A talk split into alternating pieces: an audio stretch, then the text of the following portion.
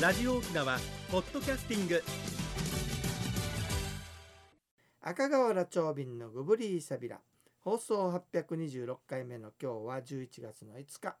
内縄久美旧暦では今月の22日大野日やいびんや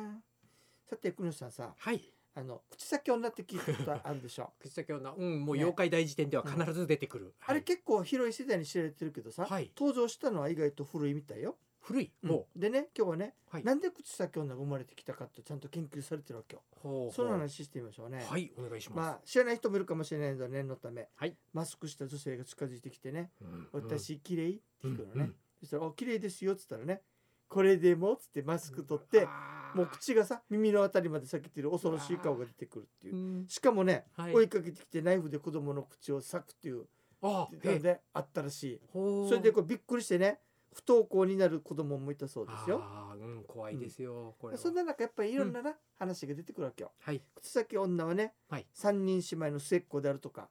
初めて聞きましたほポうマードが苦手とかほうほうほうべっこう飴の効果があるっていった話も生まれたそうですね。へ面白いよね。えはいいろんなのが生まれてくるさはさいてじゃあね次はポイント。はいなんで口が裂けてるのかっていうのそがうさこれ整形手術の失敗っていうのは結構みんな言われたらしい。はあ、うんなのに結構昔からある話なんですそうねでねもねはそういここがすごいわけ。う、ん、 1978年頃から広まったってわけさ。はい結構古私いでしょとほぼ、うんう年齢同じでですこの年何があったかというとね、はい、実は美容整形外科っていうのうがんうん、正式な医療ですよっていうことで国会で認知されたってこのへえ年に。法律通ったんだ、うんはそれでその年やっぱそういうことがあったかあらはい当然女性週刊誌とかがうんこぞってはい整形のことを取り上げるわけようんそうするとやっぱみんな広まっていくでしょはいそんな中で関心が高まったのがもちろん成功したら綺麗になるけどはい失敗した場合もあるさねうんそのそういう背景の中でうん口先女が生まれてきたんじゃないかといううん新仮新説たはな研究になってるわけさねはいありますねなるほどなーって思ったりしたんだよねはいなのでこれはね現代社会が生み出したい妖怪であるうんということがあ言えるわでけも妖怪は本当時代に沿ってさまざまに出ていそうくそうそもうのですからね、現代のさはい都市伝説ははい必ず背景があるっていう話そういうことですねねうんこれ昔に行くと昔の人たちだっそて、うあの当時に合わせて妖怪を生み出していくんじゃないかなと。枕返しなんて何のためにいる妖怪かわかんないですけど、うんそうだよ何ねかあったかもしれないですね、そういうことを考はいえたらさ、はいで面白いのがねさっきはいポマードの話したけど、はいあの逃げる方法があるってえポマードポマードポマードって3回言ったらほう逃げられるって、 でも今の子供ポワード知らないでしょそのうちねポワード知らないだろうねはいその2がね、はいその2がね、はいあのべっこう飴あげるってべっこう飴好も物なんだってはあ舐めてる間に逃げていくとへえええあの口、うん大きい口3でつ目がね面白くはてい、ね、他にもはい、あの2つあるんだけどさはい、手のひらに「犬」という字を書いて犬見せるってほそしたら口先女びっくりして逃げるんだってうなんだ固まるってへえ最後が面白いけどさ、はい口先女が「私綺麗っつったら、はいなんてことやるかって綺麗ともブスとも言わない うんまあまあですねっていうこれまたひどい返し返し方がひ でどいしょはい でこんな風にやっぱり防止する策があるわけさはい、でこれで考えたのが、はいまあ、次の話するんだけど、んうんやっぱ昔の魔獣もさよくはい話するけど、あー何か防止方法があるんだよねはい、やっぱり社会の何かの中でうん、生まれてくるのがうん妖怪だなっていうのが今回分かったんでね、はいちょっと紹介してみましたいかがでしたでしょうかいやいやはいはい。で、国吉さんね、は今い年はよ、うんこの沖縄県の再発見ネクストにだいぶお世話になったんだけ本ど、当ですこれね11月で切れるわけさ。うんなので、まあ、最後の再発見ネクストに合わせて、今です26日日曜日。そして今度はさ、いはいつも最近那覇から出発して、うんあの中部の方はなかなか募集かけにくかったんだけど、はい今度は逆にうん中部だから出発しますというツアーを組みました。いいですねでね、どこ行くかというとね、はい沖縄ワールドに行きます。はいいつもの意外とさはい玉泉堂とか沖縄ワールドってうん昔って今行ったことないよっていう人多いと思うわけよ。ああ前いつ行ったかしらって方多いでしょうでね、ででそこでねうん約2時間か3時間ぐらいいるんだけれども、はいあっちエイサーも見れるしねそう何よりもさ、うんとってもおすすめの博物館があるわけよ。博物館、うこれ意外とみんな知らないからさ、はいまあ、そういったところをあのええ訪ねていきましょうというのが一つの柱はいそしてもう一つはねもちろんそこでランチバイキングも食べます、はいそれから南の王国南山の城であったうん南山城と蓼川を訪ねて歴史の裏話をいたしま。ますあ長瓶さんならでは、うん最後は民中の町糸満の様子を知る資料館はいそして私が大好きなふるさと公園の古民家そこを案内してそれから有名な歌碑を2箇所チョデグア節も入ってるわけさ、はいチョデグア節と,、えっととね、うん白雲節を可否を尋ねます、はい料金が大人1万円となっておりますが、うん再発見ネクソン対象になりましたので割引で8000円さらにこれに1000円分のクーポンがついてきますよお得です。はい出発地が今度はね、えー、とうるま市の、えー、と三重の近くと、はいそれから中野町2カ所になりまあす。いいですね。はい050-5533-2525 050-5533-2525沖縄ツーリストまでおにぎりサビラマッチョイビンドッサイそれでは次のコーナーです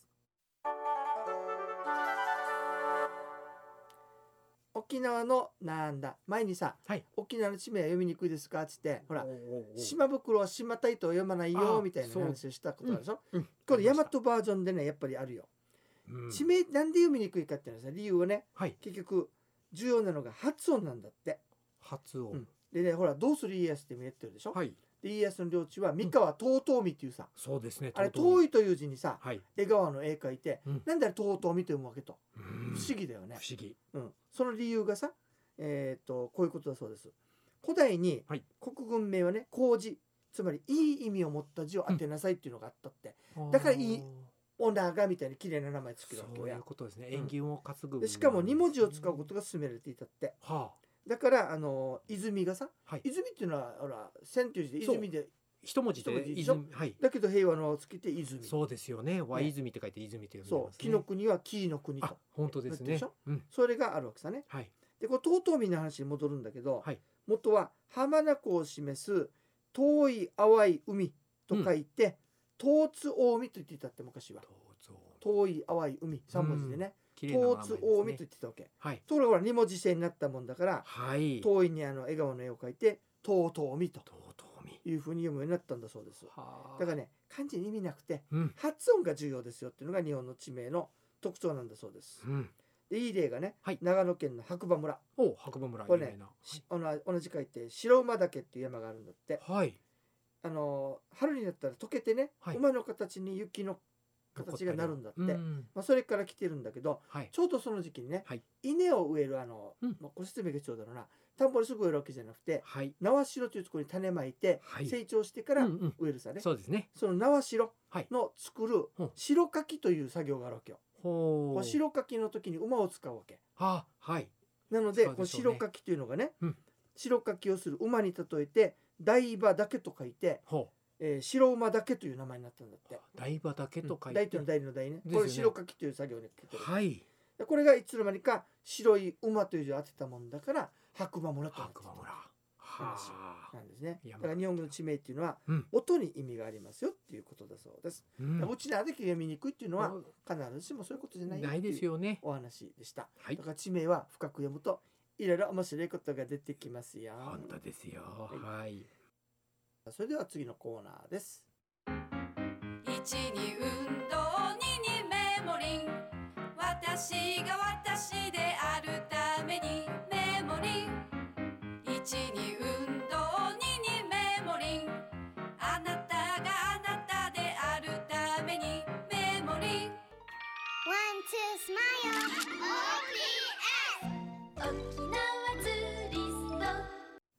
これさはい。この曲聴いたらよ自然と体が動くやつさ、いいですいね。皆さんもぜひいい曲だね踊って。はい。はい、では今日はどんなお話をしていただけるんでしょうかはい、ありがとうございます。人生100年、あなたに寄り添うメモリンがお届けする健康ワンポイントのコーナーです。本日は機能性表示食品についてその4です。えー健康食品の中でも効能効果を伝えていい機能性表示食品、えーメモリンは機能性表示食品の届け出を完了いたしました、えーメモリンが届け出た記憶力注意力空間認識力を維持する機能で記憶力と注意力は分かりやすいと思いますので空間認識力について説明いたします、えー空間認識力は例えば人の顔や物の形を判断したり図形を描いたりまた車庫入れの時など自分が置かれている状況を把握するような力です認知症になると記憶だけでなくこれらの力も低下してくることがあります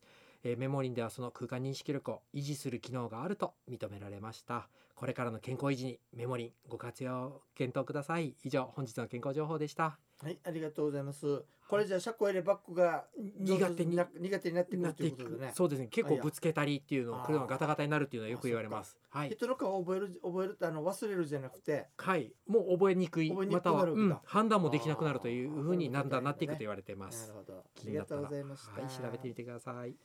さて、黒井さんね、はいさっきあの、うんうんツアーの話したんだけどね、い今度はね、12月の9日土曜日になりますけども、琉球歴史文化ミステリーツアーということで、朝とから泊まり近辺をあのおー回って歩くツアーがあります。これまたディープですねえーこれもね9時15分と13時45分の2回、朝と駅改札前集合になりますけれどもね、はい小橋がさ、うん散々統一したんだけど、はい70年余りでうん王党が滅んでしまうわけよ。はいなんで滅んだのかっていうと最後の王様に原因があるというよく言われてるんだけどはいじゃあその最後の王様がうん原因だけじゃないはずなんでね、うんでその裏にある裏話が実は泊まり朝とに残ってるわけ。えそうなんでなすかのでそれを尋ねつつほう三大歌劇の一つである「トマヤーカー」の歌記をめくってみたり、それから空手の達人武士松原の話と泊まりの沖縄版二宮金次郎の話、おーまあ、そういったものをね歩きながら行く、えーツアーとなっておりますよ。はい興味のある方は、えーぜひご参加くださいね。うんマッチョエビンドッサイさて黒石さん、はいまたねあのちょうどよくあぶし大会のおはいあるみたいねメールいただいてるね。紹介えしてメールもを、らえますかはねいいただいているようですすみません読み上げさせていただきますえ赤瓦長瓶さんこんにちはいつも番組で告知していただきありがとうございます朝廷が節大会事務局の国吉です息子ともどもお世話になります私の母からのメールですそうなんだはい、はい、さて今年も大会がやってきます民謡歌祭り大会第4回朝廷川節大会、えー今年は11月18日土曜日与那原上野森金地ホールにて15時より行います司会は山川真由美さん、えーじ他10人の方がイチャリバ朝礼を競い歌いますところで長斌さんは朝礼川節大会実行委員長の東間隆さんとは富城高校の同期なんですねなんだってね。うんですね先日あの東間会長が「いやーちょっとびっくり、えー、河原の傘をかぶってきたよ」と嬉しそうに話していましたと、えーつえー縁つながりということで番組で大会告知をお願いいたします曲も流してくださるとなお嬉しく感謝いたしますよろしくお願いいたしますとメールいただきましたは、はいありがとうございます。ありがとう11ござい月まのす18日ね、い、あぜひ皆さんね、行かれてみてくださいね15。時よりです、あと、トーマさんよかったら番組にメール送ってね。本当ですよ東間さんえーもう恥ずかしがらずに恥ずかしはしないでよろしくお願いしますねはい、何でもお電話くだあのメールください